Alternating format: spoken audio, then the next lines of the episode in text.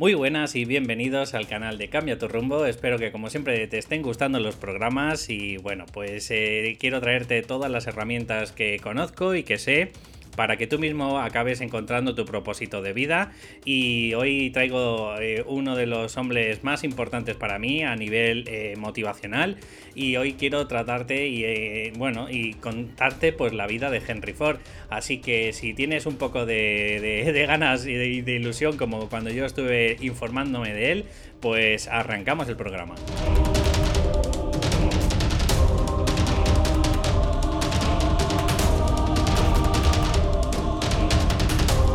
Pues ya estamos por aquí y lo primero que quiero decir es muy buenas, Pau. Hola, ¿qué tal? Pues hoy, bueno, gracias por acompañarme al podcast, ya no me acuerdo si es el 151 o 152. Y a ti por invitarme a tu programa. Bueno, ya sabes que estás eh, autoinvitada. Como eh, que autoinvitada. Vamos, que yo te invito siempre. vale, vale. Bueno, hoy quiero traer de la mano a, Henry Ford porque para mí, oye, pues cuando me estuve documentando un poquito sobre él, eh, pues hay un montón de cosas que quizás a lo mejor la gente no sabía, como que, bueno, nació en el siglo XIX, 1863. Y una de las cosas que, que, bueno, yo pensaba que, pues como a lo mejor cualquier otro referente, venía pues de una familia eh, pudiente, ¿no? Pues, eh, pues no, viene de una granja muy pobre en un pueblo de Detroit. No sé si este, este punto lo que lo sabías tú. No, pero es un poco como el típico sueño americano, ¿no? Por lo que intuyo que así como de muy pobre a muy rico. Exacto. Pero sí es cierto que, bueno, lo que quiero traer aquí es que ya eh, cuando era bastante joven, pues ya empezaba a dar coletazos de, de, de bueno, de, de alma creativa. ¿Por qué? Pues porque, por ejemplo, a los 10 años eh, conoció la primera vez una máquina propulsada, que sería más o menos algo parecido a lo que hoy conocemos como un tractor, y, que ayudaba pues en la actividad agrícola. Y esta fue su primera experiencia que le, marcó como, eh, llamémoslo, me imagino que en aquellos entonces no, existía la ingeniería, pero yo creo que este fue uno de los detonantes que en su cabeza empezó a unir eh, engranajes y fue lo ocasionante que ya empezó a inspirarle. Probablemente, ¿no? Como un niño pequeño se quedó a lo mejor maravillado con esa máquina y ya le, dejó marcado. Para el resto. Eso es. Y, otro punto importante es que a los 15 años, que, seguimos hablando de un muchacho, eh, ya empezaba a tener eh, reputación en todo en el pueblo pues de arreglar relojes. O sea, fíjate, ya ese, esos a 10 años ya empezó a ver esa maquinaria a nivel mental, ¿no? Y, a, y cinco años después ya tenía fama, me imagino, de esos relojes de bolsillo, ¿no? que seguro que se pasaban de padres a hijos y que, claro, pues muchas de las veces, pues no sé con qué iría, me imagino que, no sé si pilas o yo qué sé qué, y, claro, que ya tengas con 15 años eh, esa connotación, ¿no? De que eres el que arregla los relojes, pues oye, yo creo que tiene que ser algo muy motivante para un chaval de 15 años. No, hombre, desde luego, ¿no? El típico hijo que no solo te desmonta todo, sino luego encima luego sabe desmontarlo. ¿no? Claro, lo coloca, no le sobran piezas. yo era de los segundos. No, yo también. No, bueno, no, de los primeros, que lo, bueno, sí, que lo descoloca y luego te sobra la mitad. Exacto. Y bueno, pues puedo contarte que, Henry odiaba el trabajo de granja, eh, me imagino porque él ya tenía una mentalidad mucho más creativa, mucho más de, de ingeniero, ¿no? Y digamos que cuando falleció su madre, que falleció en 1879, pues eh, se fue como aprendiz pues, a, bueno, pues a aprender todo lo que tenía que ver con, el tema de la maquinaria eh, y tenía 16 años. O sea que fíjate, estamos hablando de una persona que no solo, em, digamos, que empezó a tener como su propósito como muy cerca, estamos hablando ya con 10 años, sino que estamos hablando de una persona pues, pues muy emprendedora, ¿no? Que ya con 16 años se va de casa, empieza a buscar pues lo que tiene que lo que antiguamente no sé cómo sería ingeniería mecánica o algo así sabes hmm. y ya se va como aprendiz sí yo también lo veo em, como a lo mejor mm, que con 10 años todavía él no sabía qué sería su propósito de vida pero por lo menos tuvo, tuvo esa inquietud Y también lo que veo positivo, que su padre me imagino que se quedó, o no, no lo sé cómo es su historia, pero por lo que sea, le han dejado seguir esa inquietud, ¿no? Que no la han obligado a quedarse en la granja cuando murió la madre y ocuparse de todo, sino que, bueno, de alguna forma ha ido a, aprender de, lo que le gustaba, con lo cual también es importante, ¿no? Que, que, alguien le dio esa oportunidad. Imagino que se juntaban las dos cosas, a lo mejor el dolor grande de, de perder a una madre, ¿no? y encima se le junta de que odiaba la, granja. Sí, que necesitarían dinero de todas formas, ¿no? Exacto, y me imagino que en aquellos entonces, pues, eh, pues eso, pues eh, en la medida de lo posible que el hijo aprendiera pronto algún oficio, ¿sabes? Y, y, bueno, pues si no le gustaba la granja como el padre, pues tendría que buscarse las habichuelas fuera, ¿no? Sí, pero que mola que por lo menos no le obligaran a quedarse en la granja, ¿no? O sea, que me refiero que eso también importa. Bueno, pues un, un segundo punto que, que me parece muy relevante es para que vayamos viendo un poco esa continuación, ¿no? Eh, estamos hablando de que su madre fallece en el 76, que antes había dicho, perdón, en el 79 y me he equivocado. Eh, en 1879 es cuando él se va de aprendiz y ya estamos hablando en 1891 él consigue su primer puesto de ingeniero en la compañía de Edison. O sea, estamos hablando que, en aquellos entonces me imagino que sería pues una compañía de referente, ¿no? Sería una puntera. Me imagino, algo así tipo, tipo Google, ¿no? O Silicon Valley hoy a lo mejor. Exacto. sí. Pero fíjate, o sea, estamos hablando de, volviendo y partiendo del principio, ¿no? Pues nació en 1863, a los 10 años ya empieza a tener esa creatividad, esa, eh, bueno, pues esa mentalidad de niño, ¿no? De, querer descubrir todo. Cinco años después em, empieza a tener esa reputación de arreglar relojes en todo el pueblo y, estamos hablando de que en el 91 pues ya es eh, eh, de puesto de ingeniero de la compañía. Sí, es, es rápida la mm. evolución, sí. Pero te digo, también lo que me parece que eh, le han ayudado entre comillas, pero no, porque lo que decía, por lo menos no le han encasquillado ahí en la granja. ¿no? Eso es, o sea que por lo menos ha podido ¿no? desarrollar esa inquietud. Sí, pero a donde voy yo también con este podcast y un poco lo que le quiero decir a la audiencia no solo que a lo mejor, oye, porque claro, yo te estoy contando las cosas positivas, ¿no? Y, el camino que, que, fue desarrollando esta persona, ¿no? Pero mm, por encima de todo yo creo que, es la actitud, es la actitud frente a la vida, es la lucha, es el ingenio, es la creatividad, es el, crecimiento, ¿no? De estar forjándose día tras día y, de no quedarse, como tú dices, encorsetado, ¿no? En, esa granja, que fíjate, lo, lo ideal hubiese sido, oye, pues de padres a hijos en esa misma granja, como muchas veces nos ocurre, ¿no? Que el padre es abogado y resulta pues que cómo va a ser el hijo, pues mm, tiene que ser abogado porque, porque tiene que ser igual que el padre. Hmm, sí, la verdad que sí, sí. Y sin embargo, pues él eh, no, obviamente no, no, puedo decir si es porque él lo decidió, me imagino que sí, o claro, eso es otra. del padre. O lo mismo han discutido, ¿no? claro, es que tampoco se sabe. Lo mismo es que no el padre sí que quería que se quedara y él, él a lo mejor discutió, no lo sé. ¿Mm? Probablemente, o no, o no. no lo sé. O a lo mejor tenía un vacío tan grande que a lo mejor cuando estaba en la granja pues veía la pérdida de su madre, no lo sé. Yo qué sé. El caso es que en 1893, o sea, dos años después, se convirtió en ingeniero jefe de la misma compañía de Edison. Mm, sí, lo que dijimos, ¿no? Que como, como Silicon Valley de hoy, mm. quizá. Sí, pero ya ingeniero jefe. O sea, ah, claro, ya hablamos que encima ascendió. Sí, sí mm. en dos años. Y en 1896 inventó el prototipo autopropulsado cuadrúpedo. O sea, imaginaros una bici con cuatro ruedas y, y era el primer eh, motor que se había creado pues para, impulsarse. O sea, que estábamos hablando de que podría ser como ahora las bicicletas eléctricas, pero en aquellos entonces eh, autopropulsado por, bueno, por un motor, me imagino que, sería, no sé si de dos tiempos, de cuatro, pero vamos, de explosión, de los de echar gasolina. Ya, pues mola. ¿Sabes? Pero fue un invento suyo. Hombre, desde luego. Fue, fue, gracioso. Así que mm, también quiero deciros que, que, bueno, no todo fue flores y de hecho eh, tuvo que hacer eh, hasta tres intentos empresariales, porque los dos primeros, claro, es que tenéis que pensar que en aquellos entonces, cuando él montaba una empresa, por lo que he estado informándome, él estaba siempre orientado a la, técnica, a la mecánica, al desarrollarlo. ¿Qué ocurría?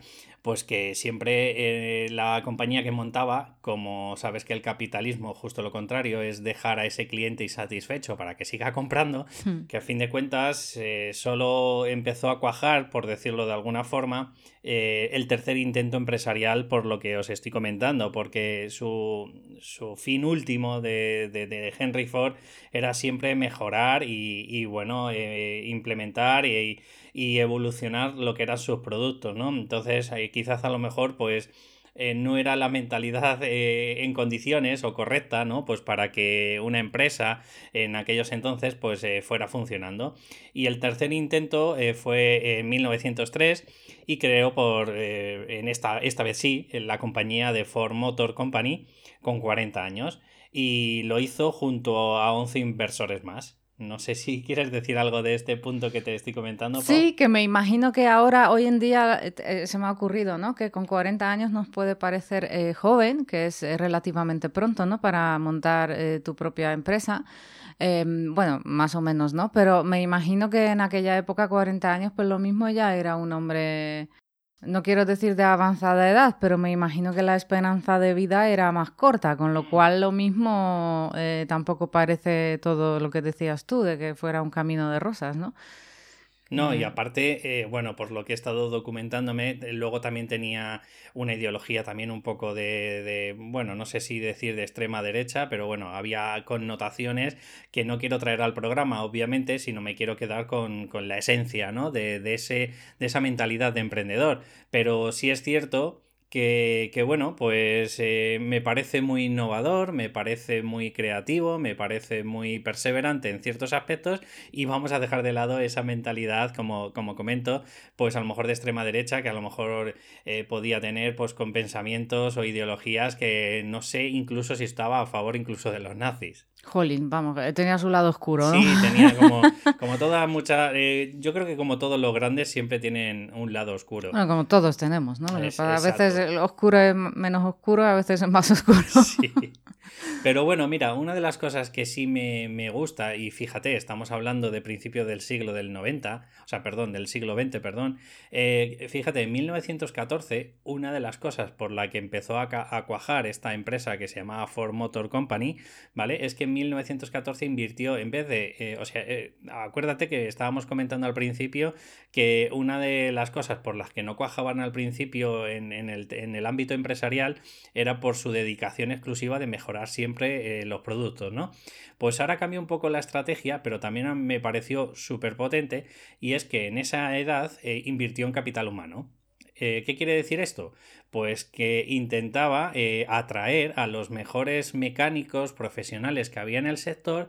¿Cómo? Pues duplicando la paga que se les daba en aquellos entonces. Es decir, em, normalmente un buen mecánico pues cobraba como 5 dólares al día eh, pues él lo duplicaba. O, no, perdón, al revés. Él llegaba hasta 5 dólares, mientras que los demás mecánicos a lo mejor estaban recibiendo en otras compañías eh, pues 2 dólares y medio y demás. Mm, pues muy inteligente por su parte, ¿no?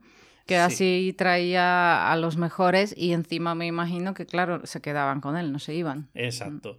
¿Qué es lo que hizo esto? Mm, utilizando siempre su creatividad y su engranaje ¿no? de, de técnico, pues incrementó la productividad. ¿Por qué? Pues porque al atraer a, capacidad humana eh, con, una potencia ¿no? Eh, que, tenían esos mecánicos que quizás a lo mejor otros mm, de ese mismo precio pues no hubiesen llegado a la misma productividad, pues lo que hubo es un incremento, obviamente, en, en producir vehículos y reducir costes, porque dado que esas personas ya venían formadas, no tenían que formarles. Claro. O sea que es, una mentalidad a mí me parece muy potente en ese sentido, de, no siempre centrarte en, lo mínimo viable, ¿no? Sino que, bueno, pues ya tiene 40 años, eh, a su espalda, pues a lo mejor estaba ya con 25 años casi trabajando de mecánico, ya sabía perfectamente cómo funcionaban los, los motores de explosión y demás, ¿no?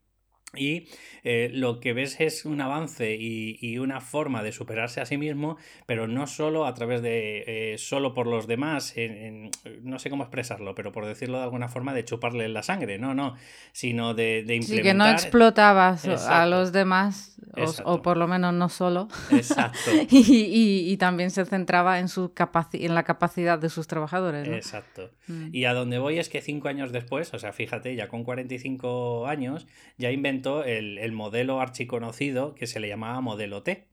y, se le llamaba modelo T, que era el coche pues de estos que te aparecen casi ya los clásicos que te aparecen en las películas americanas, ¿no? Este coche negro, ¿no? Que decían, yo puedo eh, darle cualquier... ¿Cómo era esa frase? Creo que lo decía él, dice, me da igual qué, coche compres mientras que sea negro y Ford. Algo así. Algo, así como que te puedo dar cualquier coche que necesites, ¿no? Algo así era. Bueno, pues ¿qué implementó? Pues implementó la transmisión cerrada. O sea, eh, la transmisión es la que produce el cambio de marchas. Bueno, pues él ya empezó a, hacerla cerrada con unos engranajes eh, estancos, con, me imagino que con un montón de grasa, ¿no? Pues para que todos los engranajes vayan engrasados y, fue el que acuñó este concepto, ¿no? De transmisión cerrada. Fíjate cómo fue eh, su mentalidad, ¿no? que en, pues nada, en seis años después eh, llegó a ser eh, capaz de vender 250.000 vehículos en, todo el mundo. Bueno, me imagino que en, aquellos entonces sería el mundo, sería Estados Unidos. Pero es que estábamos hablando... Y hoy en día para algunos, ¿eh? Sí, pero es que estamos hablando que en 10 años, o sea, el modelo T se inventó en 1908, ¿no? Pues en 1918 la mitad de los coches de Estados Unidos eran de Ford. Fíjate. Mm. Y es todo, eh, por lo que intento transmitir un poco, eh, es verdad que a lo mejor el oyente puede estar escuchando, pues que, vale, que sí, que la historia es muy bonita, que desde los 10 años encontró su propósito y que, mm, claro, yo te he contado simplemente puntos importantes de su vida y que seguro que lo ha tenido fácil y sencillo. Pero fíjate, pongámonos en la mentalidad de un niño que con 16 años se le muere la madre, o sea que es una edad bastante joven, que a lo mejor quizás era incluso su referente o su sustento, y, que gracias o, por desgracia, ¿no? Pues al final rehuye de esa granja y, va, eh, no sé, pues eh, dirigido o buscando su, su sueño, ¿no? Que, era quizás a lo mejor en aquellos entonces lo desconocía, pero era la ingeniería. Y paso a paso se fue formando y forjándose, ¿no? En la compañía de Edison hasta acabar montando su propia empresa y creando sus vehículos, o sea, sus inventos. O sea, para mí lo que me parece tremendo es, es ese avance, ¿no? Y, y, esa mentalidad de crecimiento que ha tenido constante hasta, hasta, bueno, pues hasta 1918, que es la historia que te he contado. Mm, a mí también, creo que alguna vez escuché, em, creo que fue de, sí, creo que fue él, que decían, em, como siempre te dicen que tienes que pensar lo que quiere el cliente, ¿no? Lo que quiere la gente, y en parte es verdad, pero él decía, si yo hubiese pensado eh, qué quiere la gente, me dirían que un, un mejores caballos, ¿no? Y él, porque obviamente ese concepto innovador del, de coche, de, de, algo que se, que se mueve sin un animal, ¿no? Pues no, no, no existía, o bueno, la gente no lo tenía presente. Y también me parece importante eso, que él, a fin y al cabo, también era capaz de seguir esa visión suya, ¿no? Hmm. Para conseguirlo. Y que al final, utilizando un poco, pues, tus estrategias, o sea, tus fortalezas, ¿no? De, con lo que vienes, por, eh, ¿a qué refiero con esto? Pues que él desde el principio era como quería mejorar, ¿no? Fíjate que, la mentalidad o una de sus fortalezas era la mejora constante. Primero, las dos empresas que no cuajaron porque, porque se centraban única y exclusivamente en mejorar ese artículo o ese vehículo, ¿no? Y después en la tercera invirtió en, capital humano.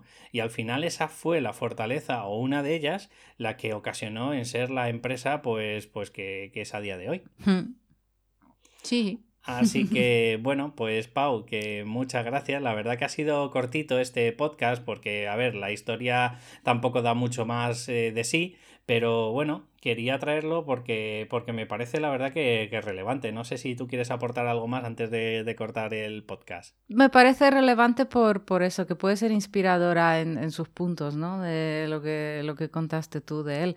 Pero como conclusión, si tuvieras que decir de, lo que te he estado transmitiendo de Henry, ¿qué, dos puntos te llevarías? Yo dos puntos me llevaría que, que sigas tu pasión, ¿no? O sea, que, que sigas o pasión o inquietud, llámalo como quieras quieras, ¿no? Y el segundo punto, la constancia, probablemente. Sí, señor. Mm. Yo a este punto eh, quiero deciros que para todas esas personas que como yo hasta los 40 no he sabido o no he encontrado mi propósito de vida, ya sabéis que podéis, de, bueno, podéis eh, comprar este curso, ¿no? Que es Descubre tu superpoder, que está en cambiaturrumbo.com barra Descubre tu superpoder y ahí pues vas a tener 30 herramientas indispensables para encontrar tu propósito y ¿Qué lo hace diferente a todos los demás cursos? Bueno, pues porque te he metido un test de personalidad para saber cómo eres, un test de inteligencia para saber qué inteligencia es la que prepondera por encima de las demás, vas a averiguar tus fortalezas, vas a averiguar tus valores, vas a averiguar eh, con el último paso o el siguiente paso si después de todo lo que te he estado transmitiendo eh, todavía no has encontrado o no eres capaz de por ti mismo encontrarlo, bueno, pues con el siguiente paso te van a dar pues un montón de ideas más a esa personalidad que tú tienes y eh, acorde a la implicación que tú le metas, claro. Y además, sabes que viene incluido dentro de este curso una, una sesión conmigo one on one que lo que podemos hacer es o bien hacer una sesión de coaching para encontrar ese propósito si no lo has encontrado todavía o te puedo ayudar con el Psyche pues para quitarte esas emociones o esos miedos que te pueden ir dando pues en forjar eh, la persona que quieres ser y que todavía no te sientes capaz. Y por último, Decir que, que, bueno, pues hay cuatro bonus más que, que bueno, pues eh, vienen de, de, referentes como puede ser Oscar Feito y eh, acabo de implementar 10 charlas indispensables para mí que bueno, que te van a ayudar con esa motivación para que de verdad sí o sí acabes al final tirándote a la piscina y buscando tu pasión si es lo que buscas. Y nada más, hasta aquí el programa de hoy, espero que te haya gustado y de verdad si te ha gustado pues me encantaría que me dieras una valoración de 5 estrellas, un me gusta, un comentario, porque todas esas cosillas es lo que hacen que, oye, pues al final el programa poquito a poco se vaya posicionando y vaya ayudando a más gente que es el fin último. Un abrazo y nos escuchamos en el siguiente Hasta luego.